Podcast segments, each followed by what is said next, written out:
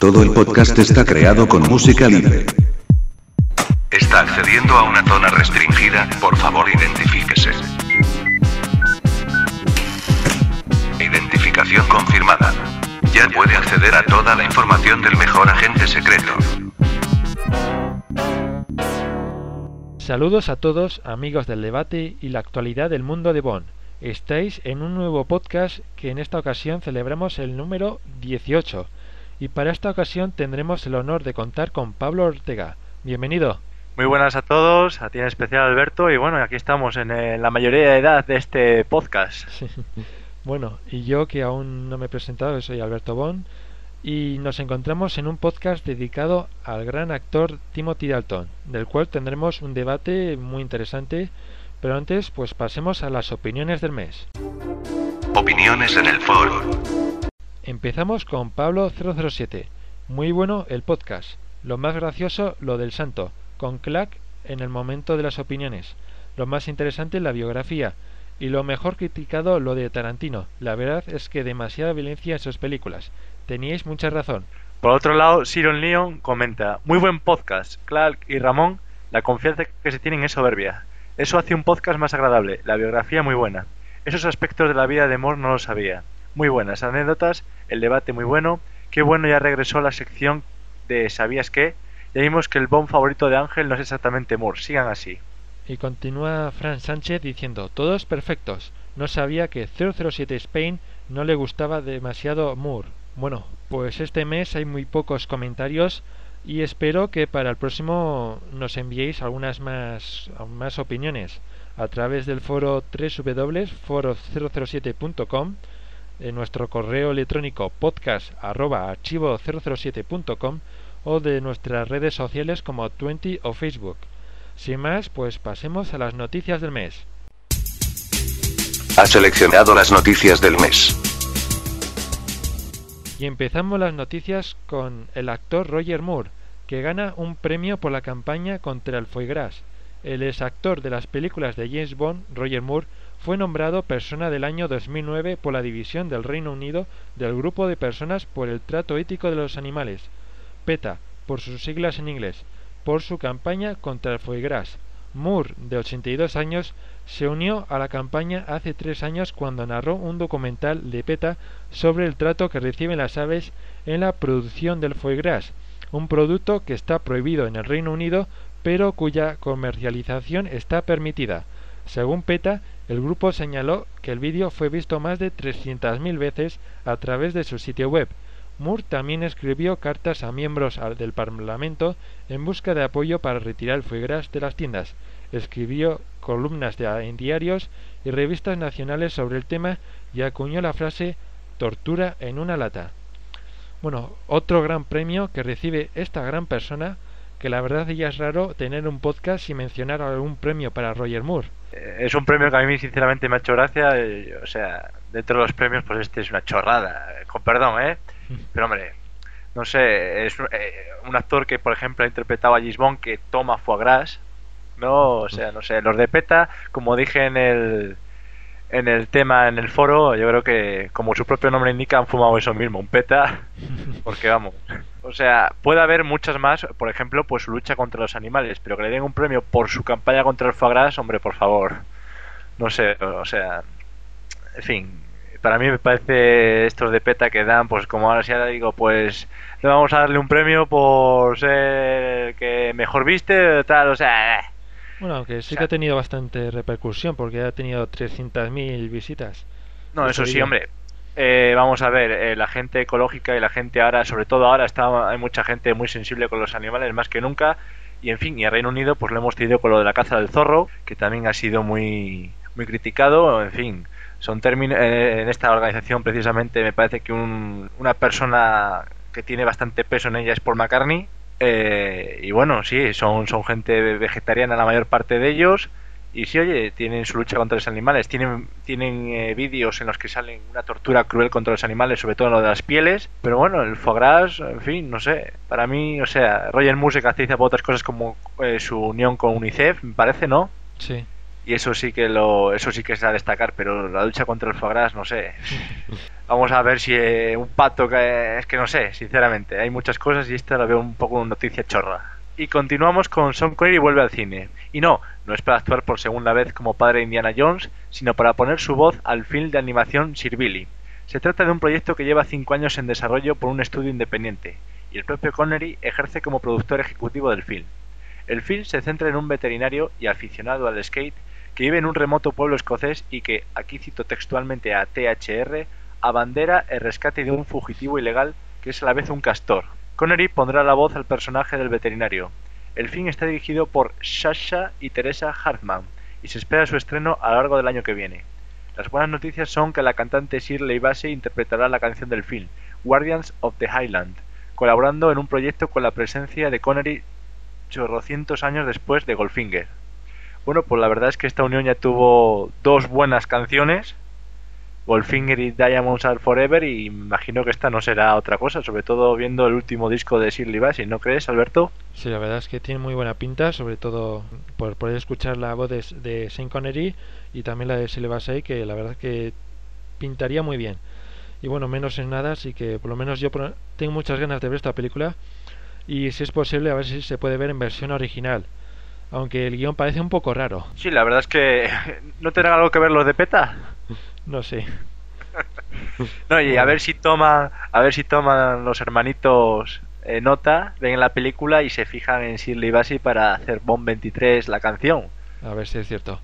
¿Eh? Bueno, y seguimos ya con otra noticia, ya que Bond es un icono de la década según Empire Magazine. En el número de, de diciembre de la revista Empire aparece una lista de los 10 iconos de la década en el mundo cinematográfico y el Bond interpretado por Daniel Craig aparece entre ellos.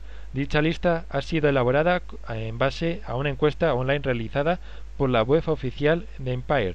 Los 10 iconos de la década son los siguientes: Aragorn del Señor de los Anillos, el Joker del Caballero Oscuro, Harry Potter de la saga Harry Potter, Jack Sparrow de la saga Pirata del Piratas del Caribe, James Bond Mm, como Daniel Craig marcó la llegada de un nuevo tipo de 007, Jason Bourne, de la saga Jason Bourne, la novia de Kill Bill 1 y Kill Bill 2, Lobezno de la saga X-Men, Maximus Gladiator de la película Gladiator y Sound de la película Zombies Party. Bueno, ya casi después de casi 50 años es fascinante como James Bond sigue estando en lo más alto.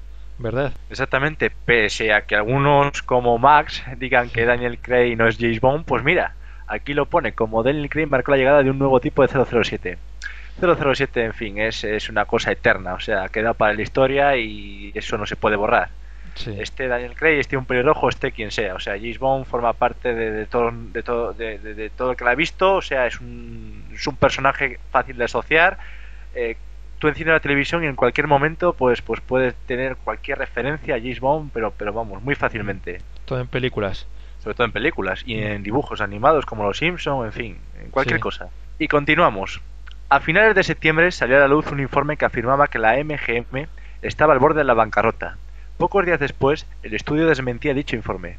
Pero cuando el río suena, en estos últimos días se han publicado varias noticias sobre la posible venta del estudio.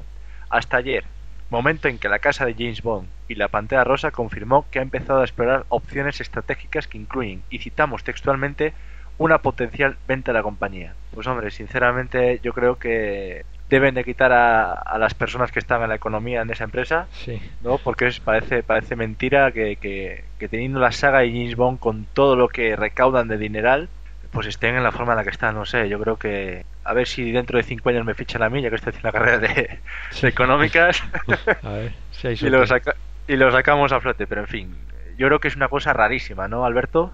Sí, como ya he dicho yo ya varias veces, sigo sin entender cómo esta compañía puede estar en bancarrota. Pero bueno, a ver si entre todos los del foro podemos ahorrar un poco de dinero entre todos y la compramos. No estaría mal, ¿verdad? Hombre, no sé, tengo una 8 ya preparada para cuando el Aston Martin, como pues creo que muchos, muchos, muchos de ellos, no sé, haremos hueco a otro cerdito. Vale, bueno, pues pasamos a la siguiente noticia, que Sony Computer Entertainment Europe ha lanzado el servicio de películas bajo demanda para PlayStation 3. Con posibilidad de ver películas en definición estándar y alta definición, la compañía ha anunciado algunas de las películas que se estrenarán antes de Navidades. pero solo en Francia, Alemania, España y el Reino Unido.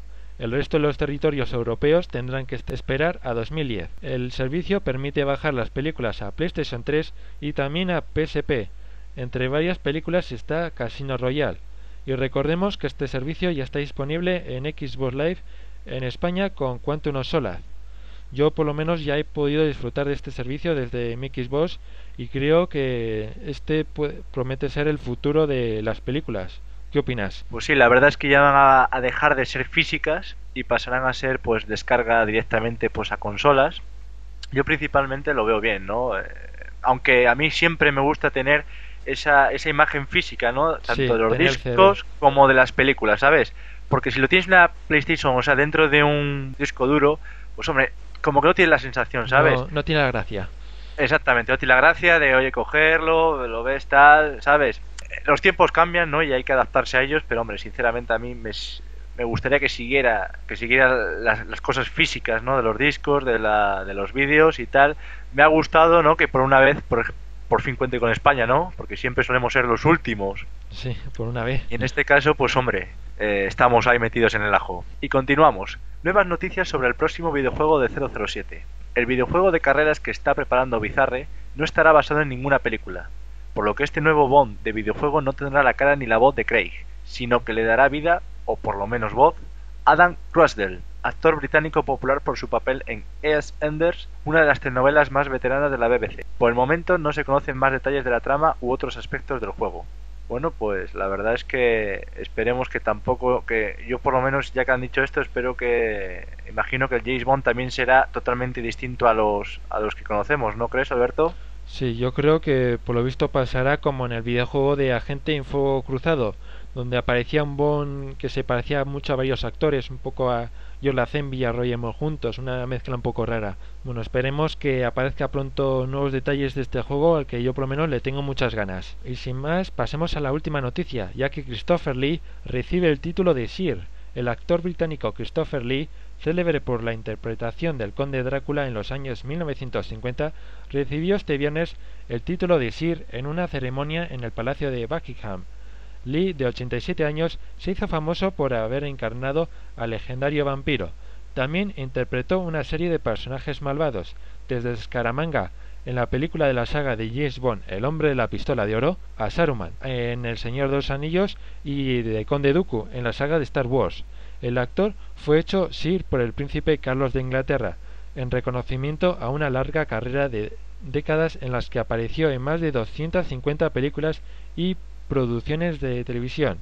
Lo realmente importante para mí, como persona mayor, es que soy conocido por mi generación y en la que y en la siguiente generación también me conocen, añadió el actor.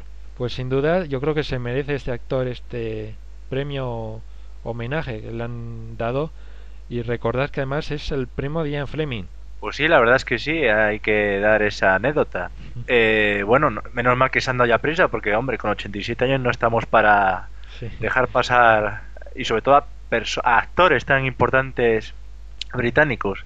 Por lo, por lo tanto, yo me alegro, es un actor que sinceramente es de lo único, lo único que se salva de la, de la pistola, o sea, del hombre de la pistola de oro, para mí y sin duda es un actor con un carisma impresionante y sin duda uno de los mejores actores británicos. Bueno, pues sin más, pasamos a las novedades de Archivo 007. Hola, buenos días. Me gustaría comprar el juego de CNI de 007. Lo siento, pero es que no ha llegado a España. Eh, en ese caso, deme la biografía de Sean Connery. Lo siento también, pero es que todavía no ha llegado tampoco a España. Bueno, pues deme la biografía de Roger Moore. Tampoco. No sé, sinceramente me da vergüenza decírselo, pero tampoco ha llegado a España. Bueno, pues deme la edición coleccionista del videojuego de Cuento No Sala. a ver cómo se lo explico. Tampoco ha llegado a España. Bueno, pues a ver, ya sé, dame el podcast de 007. Pues es que... ¿Qué pasa? ¿Es que tampoco llega a España? Claro que sí, pero no se lo puedo vender. Tiene que descargarlo gratuitamente desde archivo007.com. No lo olvides, entra en www.archivo007.com, la mejor web del mejor agente secreto. Empezamos con el artículo Récords del mundo Guinness de James Bond. Continuamos con el podcast temático Bandas Sonoras 2. Y también tendremos un podcast temático de los gazapos de Clack, el cual promete mucho. Como siempre, cualquier cosa de Clal, o sea, es que hay que verla. No se puede, o no, sea... no he podido escuchar luego- ya por ahora, pero de esta semana no pasa. Luego, Clal, ya sabes, pásame mi billetada por darte tanta promoción. También tendremos un cómic, el de Operación Trueno, adaptación de la película por la editorial Columbia. Y por último también tendremos un cómic Zigzag 14, El oro de Fornos. Y sin más, pues podemos pasar ya a la biografía del mes de Timothy Alton, la verdad, que igual, bueno, pinta muy interesante. Es de los ac- del segundo actor que ha hecho Llevo menos conocido, se podría decir. Después tendremos el debate, ¿no es así? Efectivamente, espero estar a la altura. Bueno, pues pasemos a la biografía.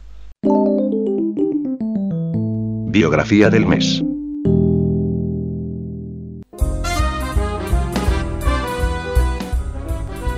Timothy Dalton. Timothy Dalton nace el 21 de marzo de 1946 en Colwyn-Way, país de Gales. Es el mayor de cinco hermanos. Su padre es un director de publicidad con talento. Se educa en Manchester y en Belper, donde se hará miembro del club de teatro. A los 16 años decide lanzarse a la carrera de actor. Rechaza entonces entrar en la universidad y se inscribe en la Academia de Arte Dramático, donde pasa dos años. A principios de 1967 interpreta el papel principal de una nueva serie televisiva, Saturday Whale Sunday, y hace un debut cinematográfico prometedor en la película El León en invierno, que le supondrá un Oscar. Vuelve a Birmingham para interpretar el papel principal de muchas piezas antes de que le sea ofrecido otro fin histórico, Cromwell. En 1968, Timothy Dalton establece su primer contacto con James Bond. Cuando tenía 25 años, Albert R. Broccoli me preguntó si estaba interesado en retomar el papel de 007 a continuación de Sean Connery. Pensé que no era el momento, me consideraba muy joven y Sean Connery muy fuerte. Entonces, a los 25 años, Dalton toma una decisión importante para su carrera. Rechaza todas las ofertas de cine para consagrarse durante tres años al teatro. A mediados de los 70 se siente listo para regresar a la gran pantalla. Tras Agatha y Flash Gordon le llaman para una audición del papel de James Bond, pero su contrato con Dino de Laurentiis se lo impide. Paralelamente a sus numerosos papeles de teatro, obtiene igualmente un gran rol en la película El Doctor y los Asesinos. Cuando Brosnan está aún contratado para la serie Remington Steel, no puede aceptar el papel de Bond y los productores contactan con Timothy Alton por tercera vez. Después de que el papel le sea ofrecido, tarda dos semanas en aceptar.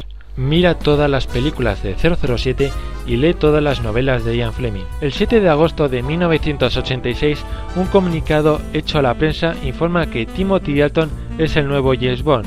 El rodaje de 007 Alta Tensión empieza el 26 de septiembre y Dalton decide interpretar a 007 pareciéndose más a Sean Connery que a Roger Moore.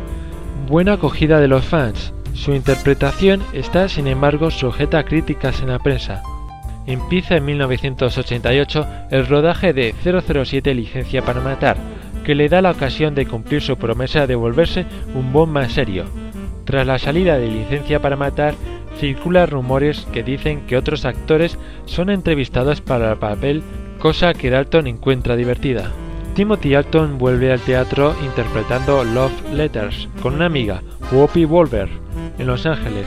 A continuación participará en la miniserie de la CBS Scarlet. En 1994, durante el rodaje de Scarlet, Timothy Dalton anuncia que ha decidido renunciar a su licencia para matar. Dice que su contrato de tres películas expiró en 1990 y que las diligencias judiciales detienen la preproducción de su tercera misión. En un comunicado explica lo siguiente. Aunque los Broccoli han sido siempre muy claros sobre sus intenciones en darme el papel en el próximo James Bond, yo he tomado de ahora en adelante esta difícil decisión y los productores le respondieron. Durante estos ocho últimos años hemos tenido siempre relaciones muy cordiales con Timothy.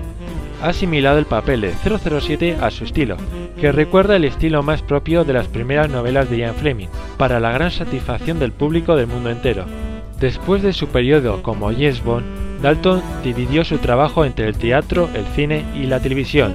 Esto ayudó en cierta medida a eliminar la estigmación como 007, que le siguió durante unos cuantos años. Él interpretó al villano David Sinclair en el film de Rockster y a Red Battle en Scarlet, la miniserie de televisión secuela de la película Lo que el viento se llevó.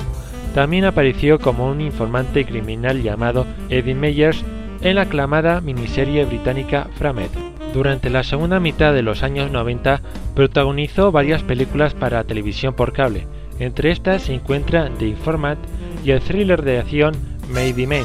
También interpretó a Julio César en la película para televisión de 1999 Cleopatra. En el 2003 interpretó a una parodia de James Bond en la película Looney Tunes. Al final de ese año y a inicios de 2004 volvió al teatro interpretando al personaje Lord Asriel en la versión teatral de sus materiales oscuros. En 2007 Dalton interpretó al personaje Simon Skinner en la aclamada película Hot Food, su más prominente aparición en el cine popular en varios años. Dalton, que se encuentra divorciado, vive en Los Ángeles, tiene un único hijo, Alexander, que nació en 1997, con su anterior esposa, Oksana Griovera. Su último trabajo ha sido el incluir su voz en la nueva aventura de Toy Story, que será estrenada próximamente. Actualmente se está preparando para regresar a Hollywood con una adaptación cinematográfica de El Maestro de Esgrima, de Arturo Pérez Reverte. El proyecto se está preparando para el invierno de 2010. Estará protagonizada por Timothy Alton y Charlize Theron, dirigida y producida por Edward Zink. También contará con actores conocidos como Eric Bana, Antonio Banderas y Robert De Niro. Desde Archivo 007 dedicamos este podcast a Timothy Alton por su dedicación a la saga. Aviso, peligro inminente. El debate comenzará en 3, 2, 1. Después de la biografía, ahora haremos un pequeño debate y para ello también contaremos con Rafael, como que también es conocido en el foro como Sirón León. Bienvenido al podcast. Muchas gracias por la oportunidad, Alberto. Antes un de- gusto estar con ustedes. Mm, Antes de nada agradecerte estar aquí, que sabemos que es un poco difícil con la diferencia horaria que hay allí. Sí, exactamente, aquí apenas son las 11 de la mañana. Pues te agradecemos el esfuerzo que has hecho pues para estar aquí. Ah, bueno, de nada. sin más, empecemos con el debate y bueno, para empezar, ¿en qué posición tenéis a Dalton respecto a los demás Bonds? En principio, ¿puedes empezar tú, Pablo? Eh, pues yo sinceramente tengo en el, en el cajón de los tres primeros puestos. Eh, para mí de, de- va está detrás justamente de Daniel Craig y, y Sean Connery. O sea, yo le pondría en tercer lugar. En tercer lugar. ¿Y tú, sí- ¿y tú Rafael? Yo lo pondría en segundo. Se me hace uno de los fonts más reales que ha existido. ¿Y en qué sería el primero? El primero sería Pierce Brosnan, ya que con él fue quien me hice fan de Bond. ¿Y cuál crees que es para vosotros la mejor de sus dos aventuras como Bond? ¿Rafael? Para mí sería The Living Daylights, este, alta tensión, Sí. ya que ahí se demuestra a Dalton en- este, entregado con el papel, capaz de darlo todo en la pantalla como se demuestra. Muy buena chica Bond, muy buenos escenarios. Lo único que siento que falló un poco fue el villano, pero de ahí en fuera la película está perfecta. Bueno, lo de, lo de la chica, no, no estoy muy de acuerdo contigo. ¿Y tú, Cuidado Pablo? que haya- igual hay uno en el foro que nos crucifica por esto, ¿eh? ¿Y tú, Pablo? Eh, bien, a mí de Timothy Alton me gustan las dos películas que hizo. Sí. Si bien es verdad que por encima, una- por poner una, encima de otra, eh, The Living Daylights eh, para mí está mucho mejor que, que Licencia para Matar. Bien, es verdad que porque veo mejor eh, presencia Timothy Alton, más elegante, eh, me gusta mucho más eh, la- los lugares eh, de Europa que, por ejemplo, Latinoamérica. Y esto no es por nada, ¿eh? Si no... Pero no sé, me gusta más la imagen, ¿sabes? De Viena, ¿sabes? Lo pone todo como mucho más elegante. ¿No? Que, Sí. que en fin, que, los, que, el, que- que el país este de Fran. Y entonces, pues hombre, por eso me gusta más, más The Living Daylights. La chica, sí, sinceramente a mí prefiero las de, alta, las de licencia para matar antes que, que la de The Living Daylights. Pero bueno, para gusto los colores y las mujeres. Sí. Bueno, yo, como habéis comentado los dos, a ver, parece que estamos los tres de acuerdo en que Alta Tensión yo creo es la mejor película de Dalton, sobre todo por la ambientación, los rusos, que me encantan los rusos, y como dice la chica es un poco tontita, lo único, pero sin duda yo creo que es la mejor aventura de Dalton. Bueno, también es verdad que es porque Licencia para Matar tenía mucho menos presupuesto, o, o tampoco, o digamos que igual tenía el mismo, pero que no se incrementó tanto, ¿no? Por esa época yo creo que pasaban problemas económicos. Sí. Entonces, Bueno. claro, también se nota. Sí, también en el guion y... Pero bueno. Bueno, ¿y qué crees que Dalton... ¿Crees que Dalton debería haber hecho al servicio secreto de su majestad cuando se lo propuso por primera vez? Eh, Rafael. No, yo siento que George Lazenby di- hizo un buen trabajo como Bond. No se le debería de haber quitado la oportunidad por meter a Dalton. Dalton maduró en ese tiempo que no estuvo en el papel, haciendo un mejor trabajo de 007. ¿Y Pablo, qué opinas? Yo sinceramente creo que la historia está bien como quedó al final. O sea, eh, coger el papel justamente después de rechazarlo Sean Connery, yo creo que cualquier actor, incluso Roger Moore lo, lo avisó que su James Bond de haberlo hecho en 1969 en vez de 1973 hubiese sido eh, bastante distinto al que hizo finalmente, ¿no? Sí. Estamos hablando de que, en fin, ir desde después de Sean Connery, la gente te va a mirar mal. O sea, en aquella época James Bond era Sean Connery y si no era Sean Connery no era nadie. Entonces, ¿qué pasó? Pues que se hizo bien en ese sentido de encontrar a George Lazenby, que para no ser actor, hay, todo hay que decirlo, lo hizo bastante bien. O sea, habría que coger a cualquiera de por la calle que no es actor eh, y ponerle en un papel a ver si lo haría la mitad de bien que lo hizo él. Mm. Y en ese aspecto, pues vino bien que lo hiciera George Lazenby después que volviera Sean Connery, pero no con un James Bond al que estábamos acostumbrados a ver, ¿no? Sino con un James Bond más dado a la comedia, que adelantaría lo que sería o sería como una preparación para lo que vendría después, ¿no? Sí, con Eh, Roger con Moore. Roger Moore. Mm. Entonces, eh, la cosa está bien como, como, como se hizo, como ocurrió al final. De ser Timothy Dalton, seguramente pues también hubiese no hubiese no hubiese tenido el éxito que tuvo con The Living Daylights, porque recordemos que yo creo que fue de los pocos James Bond que al llegar, según se ha comentado en el foro, que al, que al coger el papel de James Bond no tuvo ninguna crítica. Mm. Si esto ocurre en 1968, seguramente hubiese tenido bastantes. Eh, véase por la juventud, véase porque en el papel, pues en fin, si estábamos diciendo que en aquella época tenía, me parece que 22, 23 años, vamos, no mucho. Sí. Incluso... Pues claro. eh, el papel de Bond y más después de Sean Connery, el papel de Bond tiene que estar entre 35 años, 40. sí. Ahí es más o menos la edad acorde para coger el papel. Y Timothy Dalton en aquella época no. Seguramente no daba la imagen como también ocurrió con Pierce Brosnan, ¿no? Que, que se le veía mejor en la imagen en GoldenEye que seguramente la que habría hecho en su época cuando estaba Remington Steel que le cogió en 86 con The Living Daylights. O sea que para mí James Bond tiene que tener pinta de hombre ya maduro eh, de 35 y 40 años. Y, y Timothy Dalton en aquella época no lo tenía.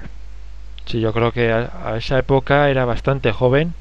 Y no sé si había alguna foto por el foro de Timothy Alto, no sé si me equivoco.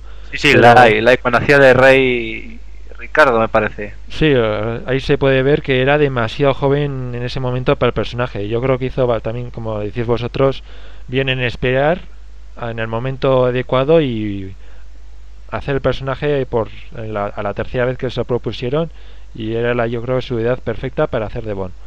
Hombre, yo creo que James Bond lo podía haber hecho a partir ya de Octopussy. Yo creo que era ya una edad bastante buena.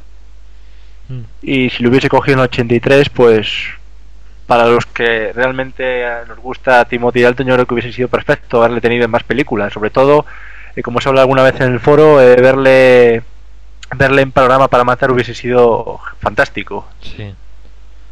Además, Sí, porque, bueno, un gran. Sí. ¿Crees que tenía que haber hecho igual panorama para matar entonces? Yo sinceramente no es que creo que era eso, es que creo que, que Roger Moore ya no estaba para hacer eh, después, eh, o sea, se le cogió en Octopussy, yo creo que en Octopussy se le cogió más que nada por la rivalidad esa de nunca Sí. digas nunca jamás con Sean Connery.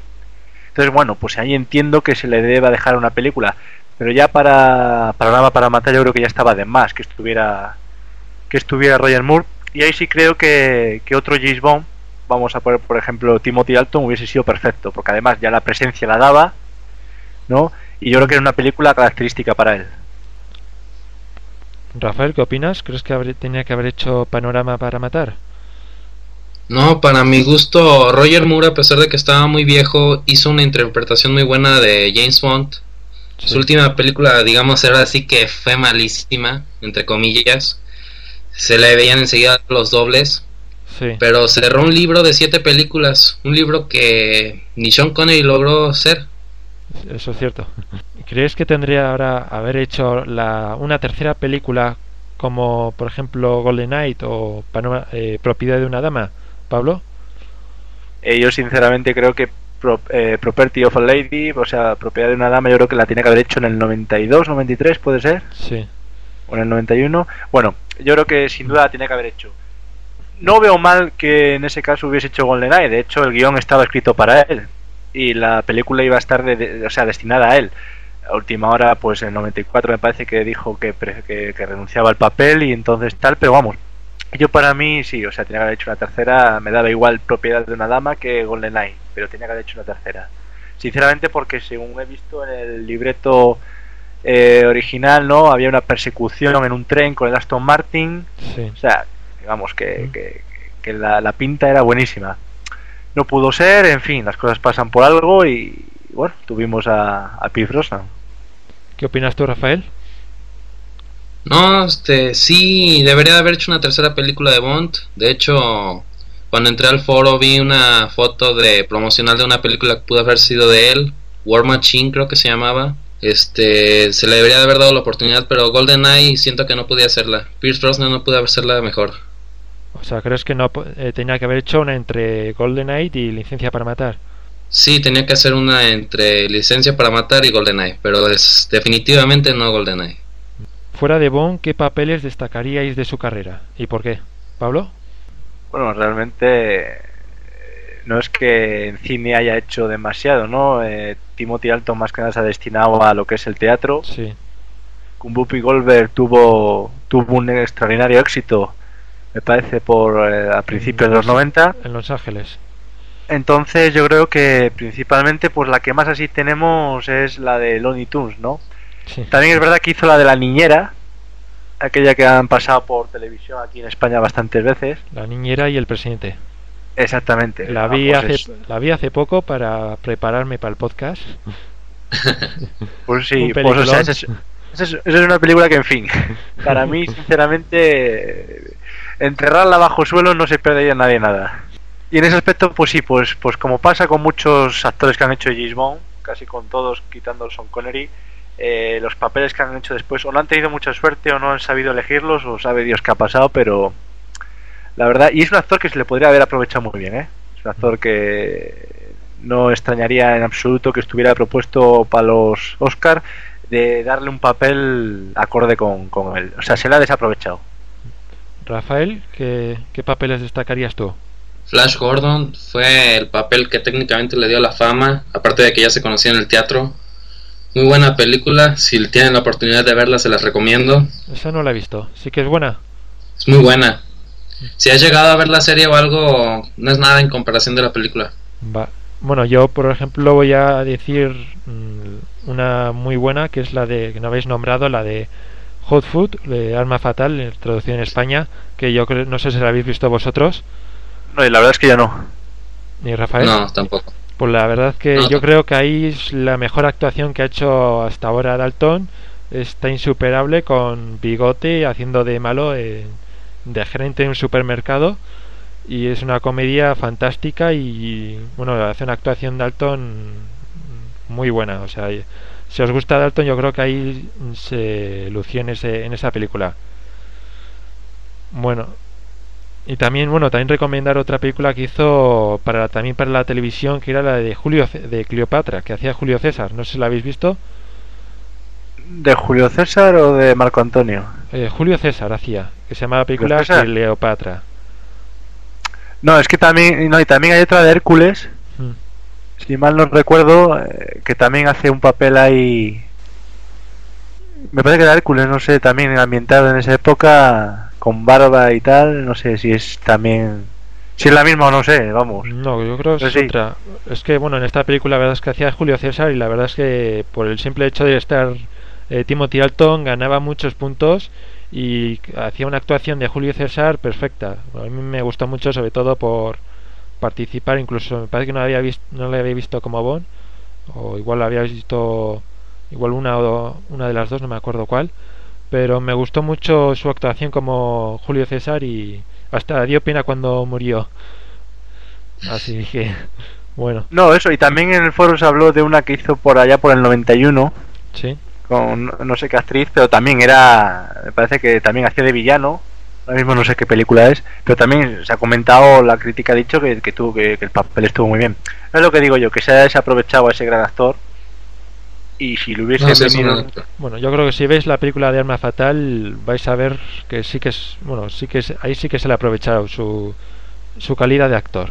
Por eso, pero hay que aprovecharle porque, en fin, es, es un actor muy bueno y, en fin, estamos hoy en día viendo viendo por el cine millones de, de actores que no tienen ni, ni, vamos, ni la mitad de calidad que él y, vamos, eh, cobrando ahí papeles a tope, en fin, eh, y es lo, y es lo malo, es lo malo que ocurre muchas veces, Sí. muchas veces en esta sociedad que tenemos aquí en Hollywood, que vamos a decir. Bueno, para terminar la última pregunta es un, un- debate que ha tenido, bueno, en el foro se ha discutido bastante. ¿Qué os parece el peinado de Timothy Dalton? Eh, Rafael, En, en licencia para matar se me hace de Drácula. eso es lo que se dice mucho Lo en el foro. Eh, Se parece un poco a Drácula, eh, dicen. Le hubiera hecho un buen papel de Drácula. Sí. Entonces, ¿qué te parece entonces el peinado? En The Living Daylights tiene un buen peinado, la verdad. Pero en License to Kill, cuando entra al casino, no, para nada. ¿Y ¿Qué opinas tú, Pablo? Bueno, yo opino que, en fin, que en The Living Daylights no hay duda de que tiene un peinado bastante bien, o sea, bien, plantado bien, eh, con el mechón ese en el lado derecho que le cae un poco estilo como el James Bond literario. Sí. Y en cuanto a licencia para matar, bueno, hay que decir también que Timothy Dalton o sea, sal- pa- eh, iba ya para alopécico, hay que decirlo. Tampoco en, o sea, licencia para matar se nota que mucho pelo no tiene. Entonces, Ya. ¿cómo lo solucionaba? Peinándose para peinándose para adelante y le queda y luego las patillas esas que tiene, que sinceramente no le pegan nada. Y claro, pasó de una imagen puramente Bond, como es en The Living Daylights, a una imagen que no era de, de- de muy de Bond, ¿sabes? Que es con las patillas, el pelo ese Sí. para adelante, o sea, no, no muy elegante. Y luego, claro, le, le peinan de esa forma que yo creo, que estoy- creo que es para asemejarle a cómo eran los narcotraficantes sudamericanos en aquella época, pero vamos, no, no sé, sinceramente. Habría que preguntarle a los maquilladores de la película. Si alguno tiene el teléfono, por favor, que coja una noche y le llame. Sí, tenemos que hacer una entrevista algún día de estos. Yo creo que sí. Pero vamos, eh, no. A mí no me desagrada tanto, o sea, me parece bien. O sea, el tío trataba de, de pasar desapercibido allí. Y oye, bien, pero bueno. Tampoco hay que, hay que cargarse la película, como alguna gente ha dicho, ¿sabes? O cargarse a Timothy Dalton por eso. ¿Qué culpa tiene? Ya. Vamos a decirlo. Es como cuando eras pequeño y te peinaba tu madre de una manera. ¿Qué culpa? ¿Qué culpa tienes tú de que te peinaran así, no? en fin. Nada, bien. eh, Está claro que en licencia para matar fallaron muchas cosas y una de esas era el peinado. Bueno, no sé si quieres comentar alguna cosa más de Timothy Dalton o ya lo des por tem- eh, terminado el debate. Mm, Pablo, Yo diría que, en fin, que la gente que piense que eh, James Bond ha habido muchos, ha habido seis, cada uno ha dado su aporte y sin duda Timothy Dalton tiene un aporte que es muy James Bond literario, o sea, es un James Bond serio, Mm. es un James Bond no muy humorístico, como hemos podido ver que pasó estaba la etapa anterior de Roger Moore. Eh, y es un James Bond que yo el respeto, porque a mí me gusta el James Bond duro, ¿sabes? El James Bond que, o sea, que va lo que va, que es puramente se dedica a eso, no que va, que parece que está sacado del humor, no. James Bond es estilo eh, Son Connery, Doctor No desde Rusia con amor, Goldfinger. El, el Daniel Craig ahora tiene cierto toque a Timothy Dalton, ¿no? Y desde luego Sí. Timothy Dalton, fin, la seriedad impone, cuando le ves impone, esa mirada que tiene, o sea, a mí, si hay una imagen sería Sean Connery y después la de la de Timothy Dalton. Daniel Craig no le va a meter evidentemente porque es rubio. Mm. Pero eso, yo sinceramente era apropiado para el papel y si no hubiese salido James Bond, yo si le viera en foto diría, joder, este que bien pegaba para James Bond. y Rafael, ¿qué, pues, ¿quieres decir algo más?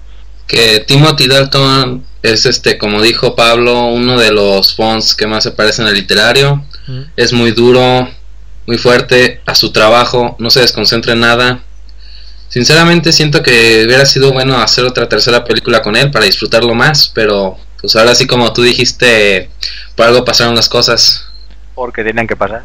Bueno, Exacto. Para el siguiente programa tendremos un debate, yo creo que más polémico que este, porque aquí parece que hemos está de acuerdo los tres en casi todo, ¿no? Bueno, no sé, igual igual dentro de dos días me llaman a la puerta de los Miami o algo. Bueno, pues Pero de en el- momento bien. sí. En el próximo Clark nos traerá un debate dedicado a Daniel Craig, que, bueno, ya que Brosnan ya lo hemos hecho, pues esperemos que no sea muy duro Clark con él, porque creo que entender que no es su buen favorito, ¿verdad? Hombre, habría que preguntárselo. Yo lo que estoy seguro es que su James Bond favorito es Pierce Brosnan. Ya, por, e- bueno, sí, por eso decía que Absoluta duda. lo que está claro no es tengo- que, en, el- bueno, en el próximo programa mm, va a haber debate bastante más que ahora, porque parece que hoy mismo está muy de acuerdo, pero en el siguiente a ver si consigue, no sé si Clark habrá contra una vía, habrá concertado ya cita para el próximo debate, pero a ver si es posible que que asista más, que debe ser interesante oír su su opinión. ¿Qué opináis? Sí, bueno, yo creo, creo que sí, como vivimos en la misma comunidad autónoma, creo que me ha dicho que ha ido esta mañana o esta semana a ir a comprarse un escudo anti antibalas y anticuchillos, ¿sabes? Porque, en fin, viendo viendo el debate que va a ser, creo que viene bien protegerse. Sí, lo va a necesitar. En fin, lo van a necesitar, exactamente. No sé. Exactamente. Max, para mí estoy deseoso de escucharle, así como a, a Giovanicio, bueno, ahora es porque no me acuerdo de su nuevo su nuevo nombre en el foro. Inicio del También me gusta, también, también me gustaría verle porque hace unos análisis bastante interesantes Sí. y creo que también está no le gusta mucho Daniel Craig, pero sí, sin duda alguna la opinión de Max junto con otro que le guste a Daniel Craig sería fabulosa. Exactamente. Bueno, pues sin más, pasamos al final del podcast. Hola, sabemos que te gusta mucho el programa que estás escuchando, así que seremos héroes. Somos 00 Podcast, tu podcast de cine, cada 15 días en 00podcast.es. Adiós. Antes de acabar, me gustaría recomendar a todo el mundo que escuche el nuevo disco de Silly Basay, no- que no sé si lo habéis oído vosotros. Eh, yo sí, yo he tenido el placer de escucharle y sin duda alguna tiene canciones fantásticas. Eh, no Good About Goodbye es, bueno, tiene que haber sido para Bond 2022. Esperemos que tenga una canción para Bond 23. Y también me gusta otra bastante del disco que es Apartment, que la compuso Rufus Wainwright y sin duda es una canción con toque latino. O sea, yo noto que tiene un toque latino también muy bastante buena. Y Rafael, ¿que ¿le has podido escuchar el disco? No, lamentablemente no he tenido la oportunidad. La última, la única que he escuchado es la de No Good About Goodbye, que es la que pusieron en el foro. Sí. Muy buena y sobre todo con ese airecito que le dio a Quantum. Siento que esa debería haber sido la canción, pero con los productores nunca se sabe. Bueno, yo por lo menos os recomiendo que, como has dicho, la eh, escuchéis todo el mundo porque la verdad es fantástico. Es increíble como Silly Basay, después de tantos años después de Goldfinger, sigue conservando su fantástica voz y incluso... Cosa que es, cosa que es muy difícil Sí, sí, conservar los artistas. te- podría dar- que podría dar muchas lecciones a cantantes de ahora. tiene 72 años, eh, ojo. Y la voz, bueno, Bueno, la sigue No manteniendo, vamos, potente. Porque, por ejemplo, a mí me gusta Paul McCartney y desde luego, si le cogemos hace 20 años ahora, cambia la voz tremendamente. Bueno, y además se puede escuchar gratuitamente este disco desde el programa de Spotify, que también lo recomiendo a todo el mundo, que, bueno, aparte de este disco, se puede escuchar muchos discos de James Bond y de cualquier artista y es gratis. O sea, no sé si lo usáis vosotros. No, la verdad es que yo no. Bueno, pues sí, os lo recomiendo porque está muy le bien. usé, le usé cuando le pusiste tú en el foro Mm, para escuchar el disco, Sí, únicamente para eso. Y sí, hombre, es, es, es un placer para los oídos. Bueno. Lo habrá de probar. mm, Altamente sí. recomendable. Sí, te recomiendo que le instales para escuchar este disco sobre todo y la verdad es que lo vas a disfrutar. Bueno, pues sin más, Irón, eh, bueno, Rafael, ha sido un placer tenerte aquí. Muchas gracias, igualmente. A ver, esperamos que revuelvas a repetir en el podcast. Y también, sí, cómo no, si me das otra oportunidad. por supuesto. Y bueno, y también dar otro, es otro gran placer tenerte a ti, Pablo. Es un placer siempre participar en el, en el podcast. La primera vez que lo hago contigo, Mm. las otras dos veces lo había hecho con Clark.